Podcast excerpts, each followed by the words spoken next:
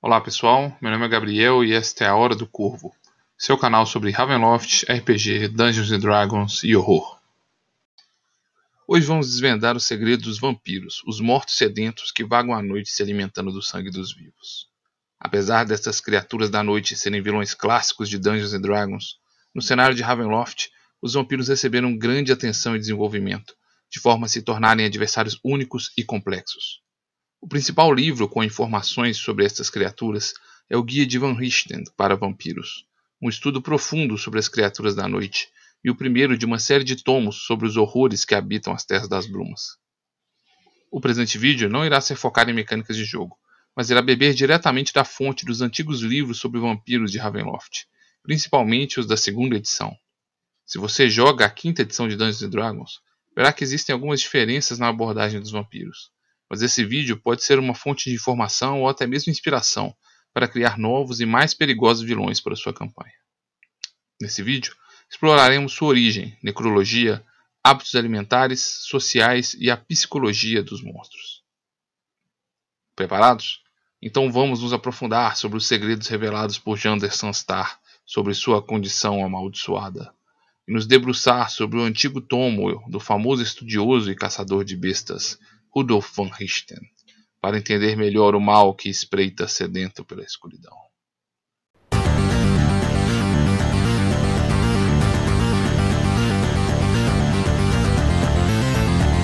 Hour of Raven.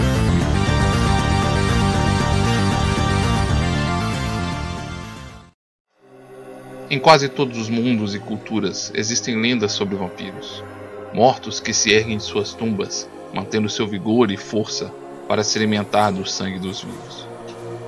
Mas de onde vem a maldição vampírica? Se novos vampiros sempre são criados por outro vampiro, como terá se iniciado este horror sanguinário e linhagem de mortos-vivos amaldiçoados? As lendas sobre as origens do vampirismo variam entre os diversos povos e culturas do mundo conhecido. No mundo de Kryn, os elfos aquáticos acreditam que se um dos seus for enterrado na terra firme, ele se erguerá como um vampiro.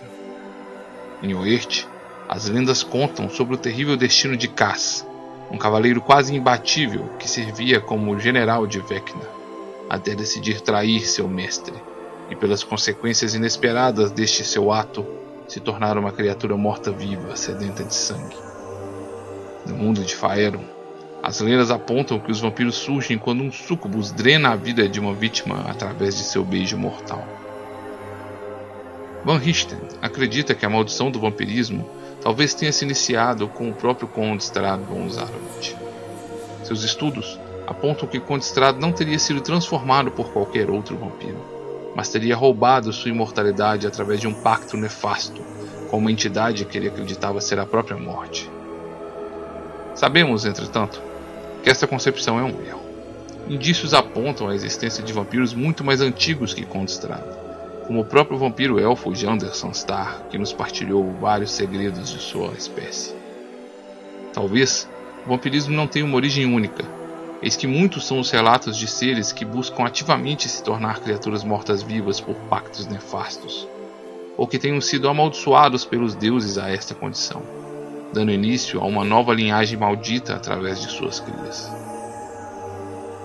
O corpo de um vampiro não mantém mais suas funções vitais e está morto para quase todos os fins.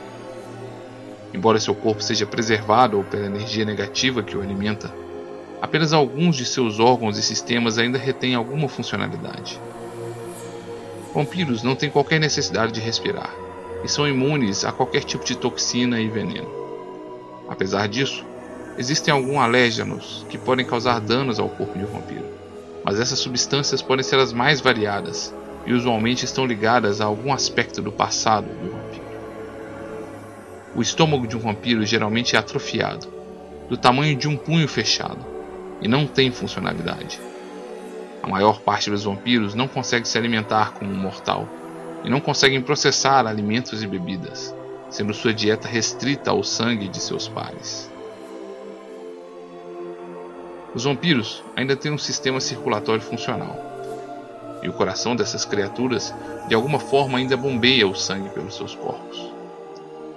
Seu sangue quando retirado de seu corpo, tem propriedades sobrenaturais. O sangue é espesso e de uma cor vermelho escura, mas colocado contra a luz, mostra uma distinta coloração dourada. Por vezes, este sangue pode mostrar aspectos ácidos.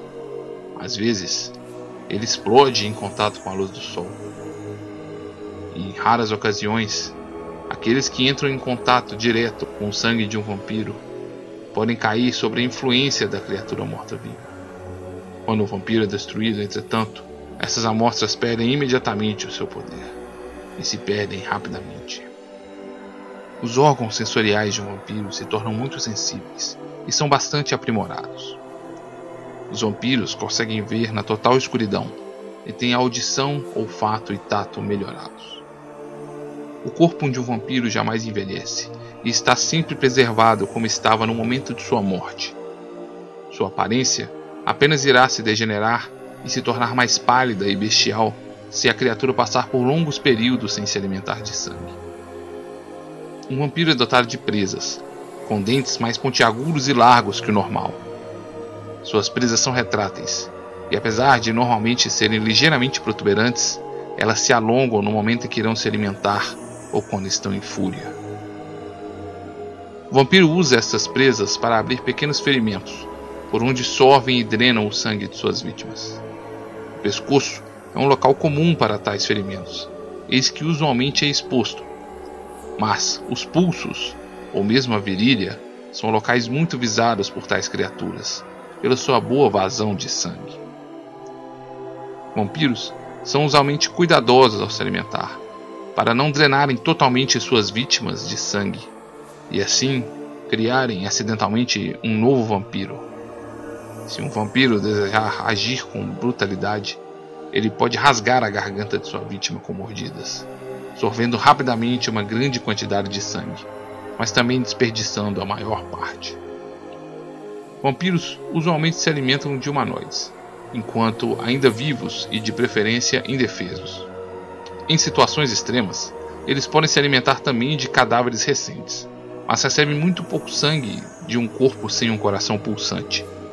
A alimentação através de sangue de animais também é possível, mas esta deixa um gosto rançoso e insatisfatório na garganta dos vampiros. A maior parte das vítimas da mordida de um vampiro não se lembra com exatidão do ato, mas descreve um encontro com a criatura como algo prazeroso e indolor. Apesar do sangue ser o alimento mais comum dos vampiros, alguns tipos raros e especiais conseguem obter sustento através de outras formas. Relatos apontam para a existência de vampiros que se alimentam de fluidos cerebrais, da água de um corpo, ou mesmo alguns que devoram, como canibais, o cérebro ou o coração de suas vítimas. Outros parecem se alimentar diretamente de energias, drenando suas vítimas pelo toque de suas experiências ou até mesmo de seus atributos físicos, até que eles se tornem uma casca vazia.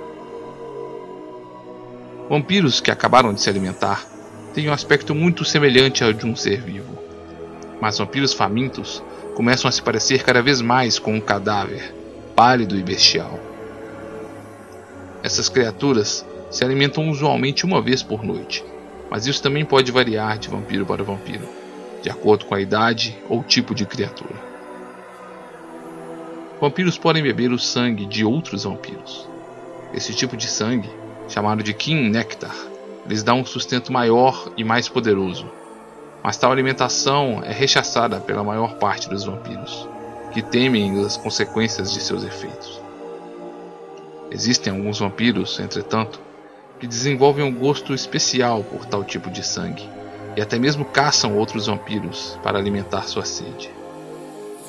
Quando um vampiro bebe o sangue de outro vampiro, eles criam um elo mental que dura por alguns dias, e o vampiro que bebeu o sangue de seu par pode enviar ordens telepáticas a outro vampiro, que terá que obedecê-lo. Durante o período do dia, a maior parte dos vampiros precisa não apenas se esconder do sol, mas também entrar em um estado profundo de coma, o sono dos mortos. O comportamento de um vampiro durante esse período, entretanto, não pode ser facilmente previsto. Alguns vampiros, ao nascer do sol, entram em um coma profundo, ficam absolutamente imóveis, como um cadáver enrijecido durante a luz do dia. Outros entram em um estado de sonolência leve e ficam letárgicos, mas ainda são capazes de despertar se acordados por qualquer tipo de barulho ou interrupção de seu descanso. Alguns raros e perigosos espécimes, contudo, não necessitam de qualquer sono e permanecem totalmente ativos durante o período do dia, ainda que necessitem se esconder dos perigosos raios solares. A maior parte dos vampiros precisa de um pouco do solo de sua terra natal em seus locais de descanso. Esta conexão simbólica com seu passado pode ser às vezes substituída por outro item ou objeto que o remeta à sua prévia existência como mortal. Os motivos de tais exigências sobrenaturais para o descanso das criaturas mortas-vivas é um mistério para os estudiosos, mas devem ter alguma ligação com a psicologia dessas bestas assassinas. Tradicionalmente, um vampiro é criado quando uma vítima é completamente drenada de sangue por outro vampiro. Vampiros experientes são muito cuidadosos em não drenar vítimas até a morte, para evitar que suas crias acabem de alguma forma o expondo para o mundo. Quando uma pobre vítima morre desta forma e seu corpo não recebe os devidos cuidados, ele irá despertar em seu túmulo alguns dias após a sua morte. A maioria desses desmortos se lembra da agonia da morte e da face de seu Criador, e instintivamente deduzem o que se tornaram. Se abandonados por seus criadores, eles precisam então cavar a sua saída de seus túmulos, ou perecerem em eterna fome e agonia. Alguns relatos apontam para raras espécies de vampiros, cuja saliva é extremamente venenosa, e que podem passar o vampirismo para suas vítimas com apenas uma mordida.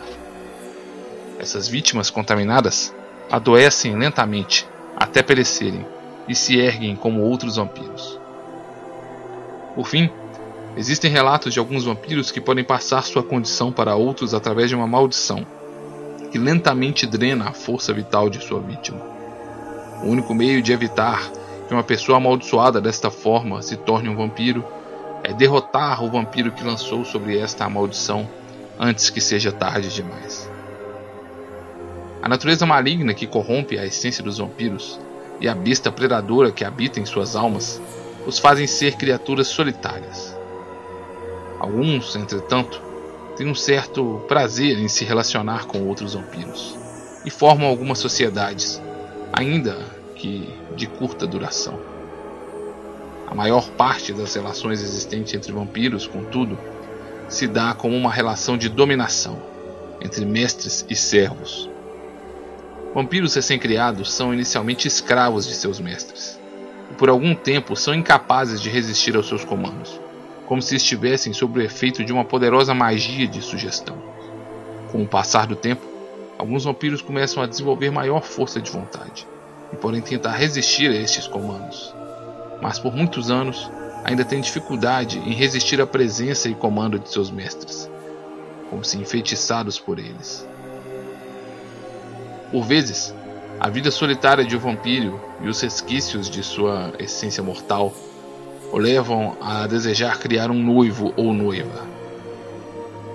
No processo de criação de uma noiva, o vampiro bebe o sangue de sua escolhida, até esta estar às beiras da morte e de um coma profundo. Ele então abre um rasgo em sua própria pele e alimenta sua vítima com seu sangue. O sabor do sangue desperta uma sede descomunal na vítima à beira da morte, que bebe o sangue de forma compulsiva, até ter de ser forçosamente afastada de sua fonte. Ela então entra em um coma profundo e, após alguns minutos, morre. Horas depois, a vítima emergerá como um noivo ou noiva para seu criador. Vampiros criados desta maneira não são escravos da vontade de seus senhores, mas são ainda extremamente dependentes de seus criadores, enquanto ainda recém-transformados. Estes vampiros partilham de um elo telepático e podem se comunicar mentalmente por até quilômetros de distância, sendo ainda capazes de sentir quando seu par está sujeito a fortes emoções. A relação entre esses vampiros pode ser marcada por uma forte paixão, mas a natureza maligna, bestial e egoísta destes seres muitas vezes transforma esta relação em doentia, possessiva e violenta, e rapidamente podem se transformar em ódio ou desprezo. A consequência deste elo entre um vampiro e sua noiva ou noivo pode ser extremamente perigosa.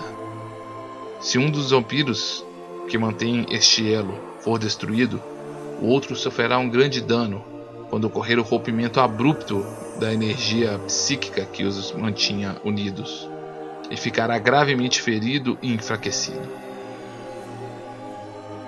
Este elo pode ser quebrado entre dois vampiros através de um intrincado ritual de sangue. Embora seja mais comum que os vampiros criem noivos ou noivas do sexo oposto, não é incomum que esse tipo de companheiro também seja do mesmo sexo, não havendo qualquer restrição para tal relação, que depende apenas das próprias preferências e desejos do mestre e criador.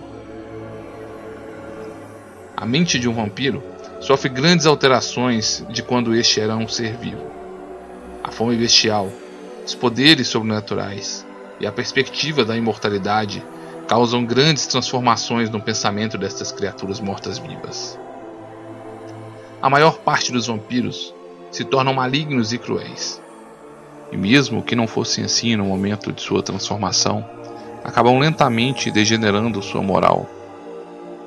Mortais que buscaram ativamente a imortalidade pelo vampirismo ou se tornaram vampiros em virtude de maldições divinas, usualmente já eram seres malignos.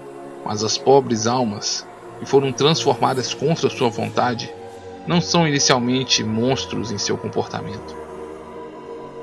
Alguns têm sua mente e sanidade estilhaçada pelos eventos traumáticos de sua morte. Muitos dos vampiros recém-criados são também corrompidos por seus próprios mestres vampíricos e ao longo do tempo e da necessidade de sangue, acabam perdendo qualquer empatia com outros seres mortais. Contudo, existem alguns relatos de criaturas que, por uma força de vontade descomunal, conseguiram resistir a esses impulsos e manter aspectos de sua personalidade intactos. Esses tipos de vampiros, como nosso aliado Jander Sanstar, são extremamente raros. A psicologia de um vampiro também costuma evoluir com o tempo. A primeira fase da existência de um vampiro, nos seus primeiros anos, é marcada por uma grande excitação e um deleite sombrio. As criaturas ainda estão descobrindo os limites de seus poderes e sentidos e vivem em exultação atrás de novas experiências. A mudança de comportamento costuma ocorrer quando o vampiro começa a descobrir suas vulnerabilidades usualmente quando acidentalmente acaba revelando sua existência e atraindo a atenção indesejada de caçadores ou mortais que desejam sua destruição. Os vampiros que sobrevivem a este primeiro encontro com possíveis caçadores acabam desenvolvendo uma certa paranoia ou ódio em relação aos mortais, mas também descobrem serem verdadeiras máquinas de matar. Eles então evoluem para um próximo estádio, onde são predadores brutais e cruéis. Nesta fase, que costuma durar algumas décadas, eles costumam se alimentar de forma voraz, matando várias vítimas por noite e bebendo sangue mesmo quando não estão com sede. Durante este período, vampiros livres acabam por criar suas primeiras crias vampíricas, ainda que de forma acidental, e os resultados são muitas vezes desastrosos. Após décadas nesse estágio, os vampiros costumam ser atingidos pela solidão e pelo tédio. Nesta época, alguns vampiros buscam novamente se integrar à sociedade, vivendo uma perigosa vida de fachada entre mortais. Outros, talvez sentindo-se incapazes de se integrar novamente à sociedade mortal, escalonam drasticamente sua crueldade, se tornando homicidas em massa, aterrorizando cidades e reinos inteiros com seus jogos cruéis. Os vampiros que sobrevivem a esta perigosa fase de existência costumam finalmente chegar à maturidade, por volta dos 100 anos. Vampiros nessa idade costumam se tornar mais cautelosos, abandonando os riscos que decorrem da destruição compulsiva de mortais e adotando múltiplos refúgios para se esconder. Esses vampiros costumam consolidar suas bases de poder, escolhendo cuidadosamente novas crias e servos mortais, além de bestas para lhes servir. Para combater o tédio de sua existência, vampiros costumam desenvolver gostos elaborados. Alguns se dedicam a intricados jogos políticos, outros a jogos de caça bastante elaborados. Alguns se dedicam à apreciação da arte e à literatura. Nesta fase, alguns vampiros desenvolvem perigosos projetos políticos e passam a controlar largas áreas de influência, enquanto outros passam a se dedicar a estudos do arcano e do oculto, tornando-se ainda mais perigosos. Independente de sua fase de vida, entretanto, a maioria dos vampiros é dotada de um grande ego e vaidade, fator que pode ser usado em sua desvantagem em um eventual embate.